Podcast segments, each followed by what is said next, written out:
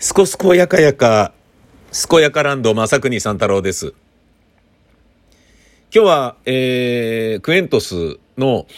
えーラジオドラマ収録で、えー、役者さんが集まり、劇団員が集まり、えー、収録をするというですね、で、まあその落語の三大話のように条件下でものを作るということにかけては非常に長けていると若い頃から言われている私です。えー、ヘタッピーを魅力的にするのお前ほんと天才だなっていうふうにとある僕のリスペクトする人から言われてうんなるほどそれはそうかもしれないなっていうね。お前が使わない限りは、あいつはどこでも輝かねえだろみたいな、そんなようなことを言われて、うん。まあ、逆にね、芝居校舎の人から、出演してくれた芝居校舎の人たちから嫉妬されるっていうようなこととかもね、あったりするわけですよ。ね。なんだけど、まあね、あの、要は役者っていうのはね、うまければそれが魅力的かっていうとまた別の話ですし、あのねえーじゃあ魅力的ならその人が美味しい思いをするべきかっていうとまたそれは別の話なんだけれど、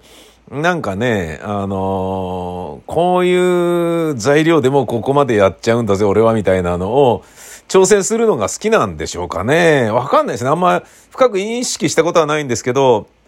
要はキラーパス出すのが大好きっていうそういうことだと思うんですよね。だからね、ラジオも自分でね、あのー放送作家やってとか、ね、プロデューサーやったりとか番組ね、作ったりとかっていうようなのは、あのー座りがいいですしね。で、自分が喋ってる番組とかでもね、あのー届いたリスナーのメールであったりとか、電話つなぎとかね、でその人が面白くなるようにっていう風にするのとかは、やっぱね、そうすべきっていう考え方もまずありますし、俺が俺がっていうのもね、別に悪くはないんだけどさ、うん、そういうラジオはもう本当に多いし、ラジオテレビ出る人ってのはそういう人多いから、僕は職長気味で、そういうラジオじゃなくてもいいかなっていうね。うん。でまあ要は、面白いメールがあったらそれ面白いなっつって、ただ笑ってるだけとかでも僕はいいと思うんですよね。でね、バラエティのね、タレントさんとかだと、それよりももっと面白いことを自分は言いたいとかっていうような、なんか嫉妬したりとかしてね。いや、そういうことじゃないでしょっていうね、あのー感覚がね、僕なんかにあったりするから、あれなんですけれど、うん。まあそんな、えー、ことはさておき、面白かったなラジオドラマ収録。うん。あのーまあね、えっ、と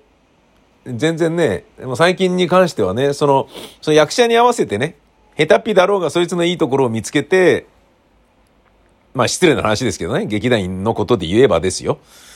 でね、ほら、こうやってやればね、あの、プロっぽくなるでしょ。てか、この人がやってる、この人が演じてるっていうことに意味がなければダメだろうっていうのが僕が劇団やってる時の、あの、考え方の代表的なものだったので、まあ、芝居をね、達者な人がやった方が面白そうな芝居っていうのは僕たちがやる意味がないだろうっていうのがあったから、このメンバーでやるからこの台本が成立するとか、このメンバーでやるからこの芝居が合っているとか、そういうものでなければ意味がないだろうと思っていたので、そういうふうにしてたんですけれど、その後ね、あの、もう、そういう縛り関係なしに、あの、このメンバーだからこういうのしかできないとか、そういうのを関係なしに、もうシンプルに作りたいものを作りたいなっていうふうに思った時期があるんですよね。もう40代後半から。先端とエリクサーっていう芝居を書いたあたりからなんですけど、うん、それまではね、もう作業がね、苦手な役者だったら作業の、セリフの中に作業が入らないようにするとかさ、そんなようなことばっかり考えてましたので、で、ただでさえね、そういうこと関係なしに、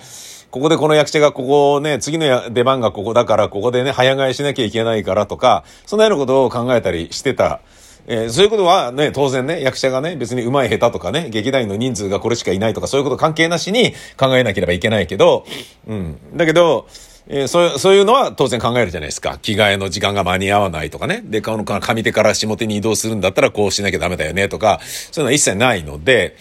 あの、ないので、っていうかそういうの当然考えるっていうのはあるんだけど、でそれ以外のことは、もうただ書きたい芝居とかね、作りたい物語っていうのを中心に考えようみたいな風にしてみたんですよね。それはまあ、あの、面白かったっちゃ面白かったんですけど、あので、そうなると、今もね、ラジオドラマとかでも、あんまりね、その人を活かしてないじゃん、みたいな。そういう部分もあるんですけど、ただの下手じゃん、みたいな人とかね、そういうセリフとかもいっぱいあるんだけど、まあね、あんまりね、もうだから、なんだろうな、がっついてね、もう、一、もうほんの少しでも面白いもの、ほんの少しでも面白いものみたいなことを考えるのはちょっとやめ、やめるというか、うん、なんか、なんかね、うん、あれなんですよね、ラジオにしてもね、まあ、と、特にラジオの方だな。うん、なんでみんな適当に番組作ってるんだろうな、みたいなね。あの、感じがすごい嫌だったんですよね。って言いますのは、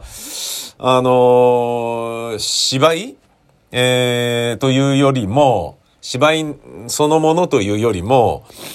あのー、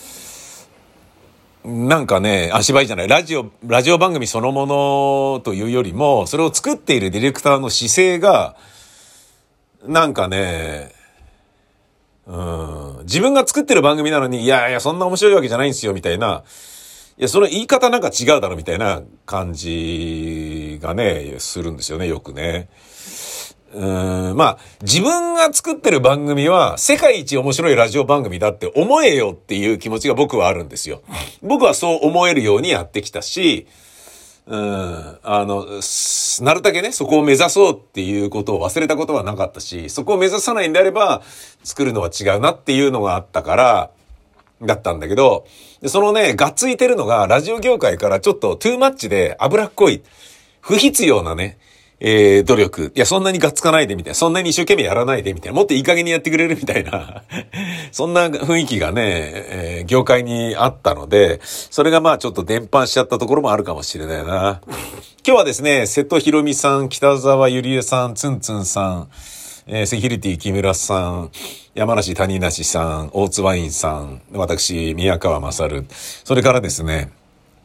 えっ、と、奈良俊介さんも出演ということで、奈良俊介さんは青森なので、えー、このスタジオで一緒に撮ることはできなかったんだけど、出演しているっていう、そういう状態になっております。えー、これがですね、結構面白くって、え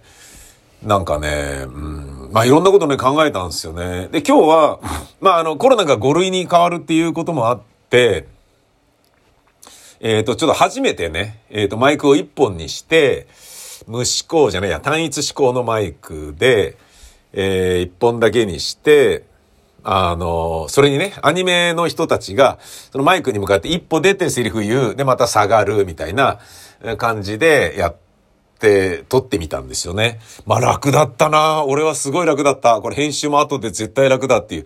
だってもう、効果音と音楽つければそれで出来上がりだからめちゃ楽だなと思って、な、もう、何なんだコロナはっていう感じだったな。だってそもそもコロナそのものが芝居が打てないからラジオドラマ作ろうってやったのに、コロナだから同じスタジオに入りづらいよねっていうことで、スタジオをいくつもね、分割したりしてマイクをそのね、頭数だけマイク並べて、それだけノイズ乗るじゃん。そんな中で作ってて、で、別撮りだったりとかして、もう全然音の定位とか音情とかも全然違うから、も うなんだよ、これぐちゃぐちゃじゃんみたいな、難しいよ、これ無理だよ、みたいな感じでやってたけど、うん、なんかね、そういうような、ところからね、これ楽だなと思いましたね。まあ、あの、演者たちはどうなのかわかんないですけどね。立った状態でスーッとセリフ言うとき前に出て、で、また下がるみたいなことをやってんのがね、あの、ちょっと感想を聞くのは忘れましたけど、これがね、問題なければこれでやらせてもらった方が、俺はいいなと思ったんですよね。うん。どうなんだろうなみんなどうだったんだろうなな、うん、悪くないよね、きっと。だ、誰に聞いてんの？これ聞いてる人に言ったところでしょうがないじゃないかっていう、ええ、感じでした。したらですね、あの、いろんな役者さんがですね、いろいろな、あのね、プライベートのね、えー、ことがね、あの変化があったりなんかして、そういうね、自分に、自分もね、プライベートに対するの中での変化があったりなんかして、そういうのはあのね、ちょっと聞いたりなんだりしましたね。まあ、こうやって会えるのは、まあ、芝居をね、ガンガンやるっていうようなのは、もう難しいですけど、うん、コロナがね、5類になってからだったらできるかなとかっていうようなことはすごい思うんですけど、今ちょっとまだね、さあやるぞっていう気持ちにまだなれないですもんね。俺よりいい加減でおなじみなツンツンというですね、あの、モゲルっていう男はですね、モゲちゃんは、えー、モゲちゃんでさえ、あんないい加減なモゲルでさえ、あの、いやー、できないですね、プロデュースコインとかそういうのはね、つってリスクがでかすぎますよ、つって。あいつでさえ言ってるっていうね、感じですから、ね、そうなるとね、もう、俺も結構いい加減なね、人間で、いい加減な考え方でいい加減な人生を歩んできた男ですけれど、やっぱりね、ちょっとできない、やりづらいなっていうところがあるなうん。で、そうなると、こういうね、ラジオドラマ制作とかをもっともっと頑張ってね、やろうって、えー、改めて思いました。で、この録音するとこまではね、いやーよかった、撮れた、今日もうまくいった、みたいな感じでいけるんだけど、組み立てをね、まだ全然やってないのがいっぱい、去年の10月ぐらいから、さあ年末年始やるぞって思ってたんだけど、ワールドカップ見まくっちゃったから、もう、ダメだった、すいませんって言って、もうあの役者とかにもちょっと今日謝ったね。うん。だってメッシが優勝しちゃうんだもん、みたいな。いや、それ関係ないな。まあ、日本がそもそも盛り上がりましたからねっていう話もみんなしてね。うん、もうなんか1ヶ月以上ぶり、1ヶ月ぶりなのに、まさかスペインにまで勝つとはとか、すごいね、えー、やっぱ、あれはね、人が集まるとそういうお話になりますよね。